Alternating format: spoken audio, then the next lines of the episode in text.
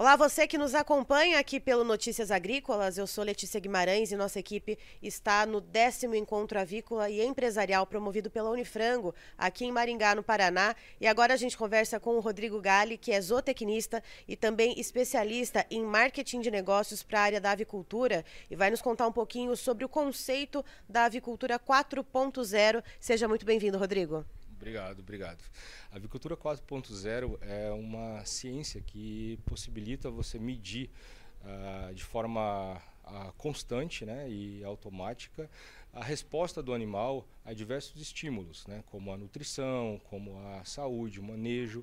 E aí você pode medir isso de, utilizando equipamentos, sensores, utilizando balanças automáticas, utilizando vários recursos. E, e isso você pode fazer em tempo real, né, monitorando o comportamento do animal o tempo todo. E aí isso te gerando respostas mais rápidas e possibilitando que você tome decisões mais precisas em curto prazo. Ou seja, muitas vezes um problema que você vai detectar muito tempo depois, você consegue então detectar em um curto período de tempo ou em um tempo quase que real e você consegue tomar uma decisão para evitar uma perda de prejuízo ou otimizar um, um processo que muitas vezes você acaba nem percebendo que pode ser otimizado. E Rodrigo, uh, às vezes esse nome assusta um pouquinho, né? Esses avanços tecnológicos. Uh, qual é o nível de acesso que a gente consegue enxergar hoje no Brasil, independente da escala de produção de aves, seja de postura ou de corte? Uh, como que o produtor consegue acessar esse tipo de tecnologia e se isso já é algo amplamente utilizado, independente do tipo de tecnologia que a gente está falando, de balanças ou de algum outro sistema de captação de dados na avicultura?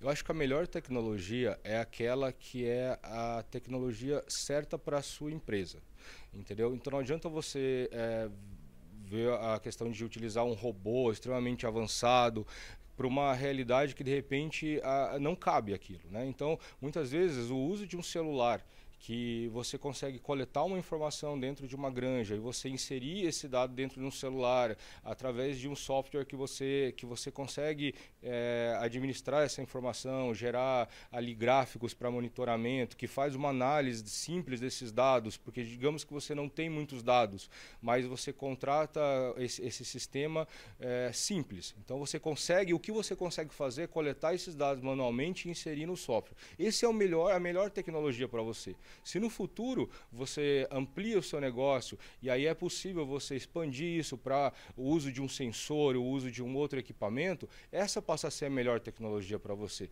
Então, avaliar quais são as necessidades de fato que são possíveis para cada empresa. Você não precisa já começar nos extremos, você pode ir aos poucos, avaliando primeiro as necessidades básicas que você tem. E quais são os principais gargalos quando a gente pensa em implantação de tecnologias nas granjas? Uh, qual seria, vamos dizer assim, é claro, como você disse, cada empresa, cada granja, cada integradora, por exemplo, tem a sua peculiaridade, tem a sua necessidade. Mas, de maneira geral, Rodrigo, uh, por onde começar a procurar esses avanços tecnológicos para ter mais eficiência, para ter uma melhoria na produção, para ter mais bem-estar animal? Uh, quais são a, as linhas que a gente consegue traçar? Eu acho que tem três pontos importantes. O primeiro ponto é conhecer a própria empresa. Eu acho que você precisa conhecer quais são os gargalos, os pontos que necessitam melhorias dentro da empresa, porque não adianta você trazer uma tecnologia e ter necessidades básicas que não são atendidas, a tecnologia ela vai acabar não sendo eficiente, né? Então você precisa entender qual é o problema que você tem e qual é a tecnologia que vai resolver esse problema. Esse seria o primeiro ponto. O segundo ponto é trabalhar as pessoas.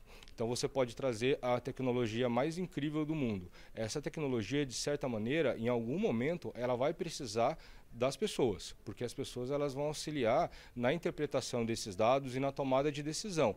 Uma tecnologia que gera um alarme sobre uma variação de peso que está demonstrando um problema, ela exige que uma pessoa vá lá e analise aquela, por que, que houve aquela variação e faça uma correção. Se ninguém fizer isso ou se ninguém estiver preparado para isso, essa correção não vai ser feita e aí a tecnologia não ajuda. Então é, é importante pensar nisso e aí buscar empresas que estão preparadas para continuar continuarem se ajustando com a evolução tecnológica e o modelo de negócio que elas oferecem, segurança é, na gestão dos dados. Aí tem várias questões sobre que fornecedor procurar. Você comentou na sua palestra a respeito das balanças automáticas. Uh, a gente já vê um pouco disso para animais maiores, como suínos, como bovinos, uh, controle na, na, na, oferta de alimentação, né, aquela alimentação controlada que é ali dispensada no comedouro dos animais. Uh, na área da avicultura, como que funcionaria uma balança automática, que são tantos animais alojados no mesmo galpão? Uh, como que o produtor consegue utilizar uma ferramenta dessa para obter melhores dados e para poder otimizar a produção? Não, a, o processo de pesagem da, das aves, eh, principalmente dos frangos, ele já acontece com certa regularidade, geralmente a cada sete dias de forma manual. Né? É uma amostragem pequena, mas já gera um certo indicativo. Uma balança automática, já existem vários modelos sendo comercializados no Brasil, em escala já de escala normal de, de comércio. É, elas são modelos diferentes que vão desde uma balança mais simples pendular até balanças que ficam no chão, onde que fazem mais do que só pesar os animais. Elas também coletam informação do ambiente, como umidade, é, gases e também informações da cama. E existem balanças também que podem ser utilizadas para poedeiras, né, para coletar informações de peso, de amostragens de algumas aves. E essas balanças, elas são fundamentais porque elas vão coletando informações ao longo do, do, do dia, né, e elas vão gerando um banco de dados que vai gerando uma média no final do dia que te gera um acompanhamento em tempo real dessas aves. Né. Então, elas são fundamentais. A, a, o número de balanças aí depende da recomendação de cada empresa, geralmente geralmente é em torno de uma balança para cada 10 mil aves, mais ou menos.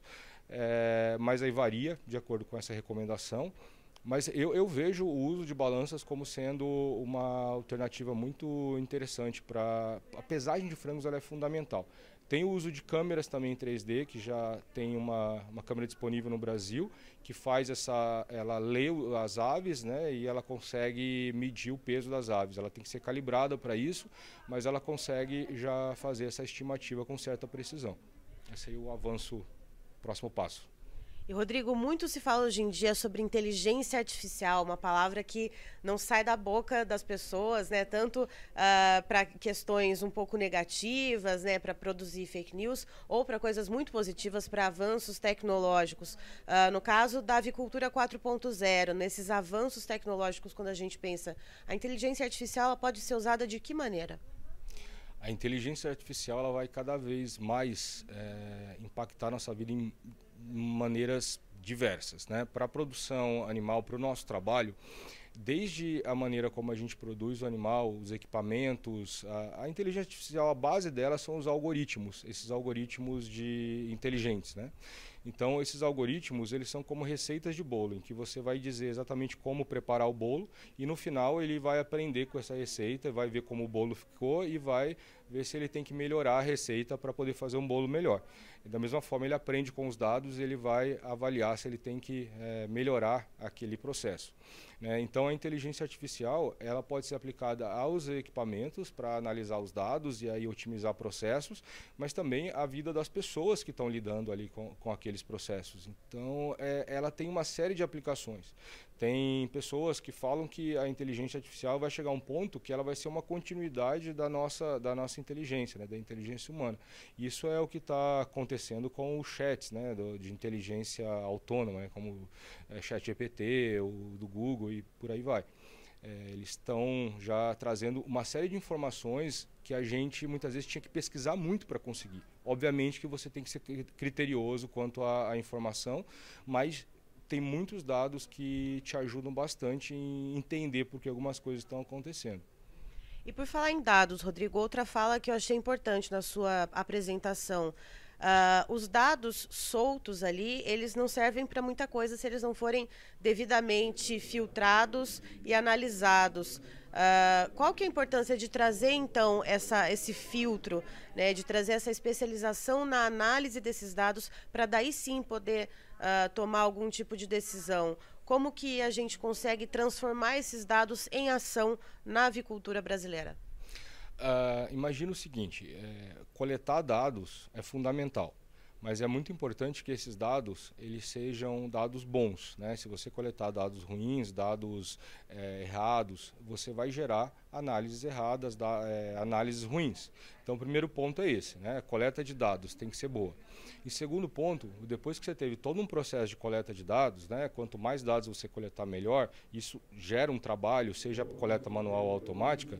Se você tiver milhares de dados e não fizer nada com eles, não fizer uma análise correta para tomar uma decisão correta, você perdeu tempo coletando os dados. Então, você olhar os dados como um histórico ou discutir no final da semana uma reunião vários gráficos do que aconteceu no passado, isso não garante que vai acontecer na, igual na próxima semana. Então, tem que usar a análise adequada, tem que ter pessoas treinadas para tomar decisões, interpretar bem esses dados, porque senão você tem um problema que vem do que eu falei da base, né, de entender quais são as necessidades básicas. Então, talvez a sua necessidade básica seja a coleta de dados e preparar pessoas para analisar esses dados.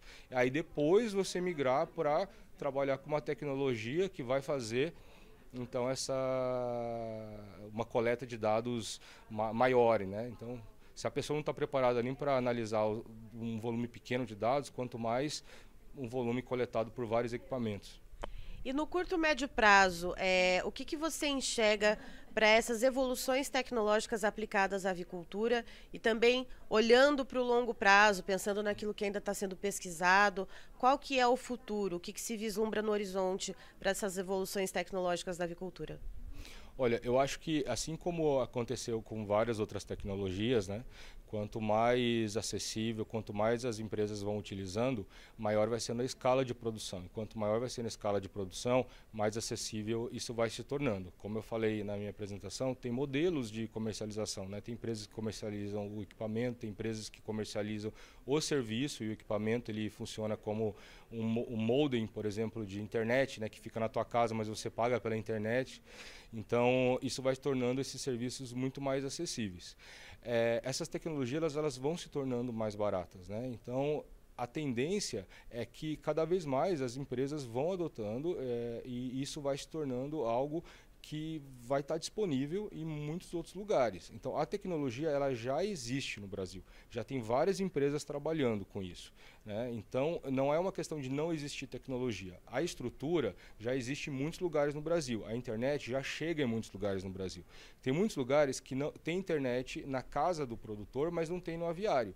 Mas já existe internet a rádio que você consegue mandar, por exemplo, a informação do aviário para a casa do produtor. Então, de uma forma ou de outra, a tecnologia, a estrutura, de alguma forma, é possível remediar. O que eu acho que é mais importante, como eu já falei na minha apresentação, é trabalhar as pessoas e olhar isso como um investimento, não somente como um custo a mais a ser adicionado para o processo. Tá, então estivemos com o Rodrigo Gali, que é zootecnista e também especialista em marketing de negócios para a área de avicultura, e falou um pouquinho a respeito da avicultura 4.0, as, as, questões tecnológicas que envolvem, portanto, uh, o, o sistema avícola brasileiro. Muito obrigada, Rodrigo. Obrigado, um prazer poder contribuir.